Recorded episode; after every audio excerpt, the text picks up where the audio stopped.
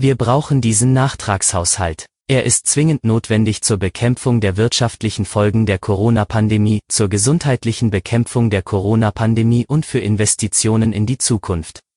Das sagte Ministerpräsidentin Schwesig über den gestern bewilligten Nachtragsetat. Details erfahren Sie im Schwerpunkt des SVZ Audio Snack am Donnerstag um 5 Uhr. Zunächst, was sonst noch wichtig ist. Im Kreis Ludwigslust-Parchim wird es bereits ab kommenden Montag für Schüler ab der siebten Klasse ausschließlich Digitalunterricht geben. Die Staatskanzlei verhandelt mit weiteren Landkreisen, in denen die 7-Tage-Inzidenz über 100 Neuinfektionen je 100.000 Einwohner schnellen könnte. Auch Schwerin ist im Gespräch. Es ist nicht daran gedacht, im ganzen Land flächendeckend die Schulen zu schließen, sagte ein führender Politiker. Vielmehr sollen die Landräte und Oberbürgermeister für ihre Kreise und Städte entscheiden.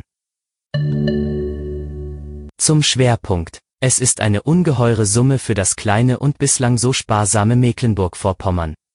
Der Landtag hat die Landesregierung am Mittwoch mit dem zweiten Nachtragsetat in diesem Jahr ermächtigt, neue Schulden in Höhe von 2,85 Milliarden Euro aufzunehmen.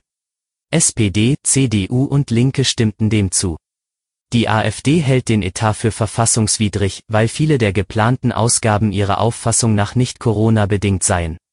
Sie kündigte eine Klage vor dem Landesverfassungsgericht an. Ministerpräsidentin Schwesig erklärte die fünf Schwerpunkte des Nachtragshaushalts. Im Bereich Wirtschaft und Arbeitsplätze solle vor allem das Winterwirtschaftsprogramm des Landes finanziert werden. Der Schwerpunkt Gesundheit beinhalte Investitionen in die Universitätskliniken und Krankenhäuser im Land. Den Kommunen werde geholfen, ihre Steuerausfälle auszugleichen. Im Bereich Bildung solle in die Digitalisierung investiert werden. Der Linken gehen die Ausgaben im Gegensatz zur AfD nicht weit genug. Die Fraktion forderte mehr Hilfen für Kulturschaffende, eine bessere digitale Ausstattung der Pflegeheime und einen Beauftragten für Kinderrechte. Das war der SVZ Audio Snack. Alle Artikel zum Nachlesen und Hören gibt es auf svz.de-audiosnack. Ich hoffe, Ihnen hat der Beitrag gefallen.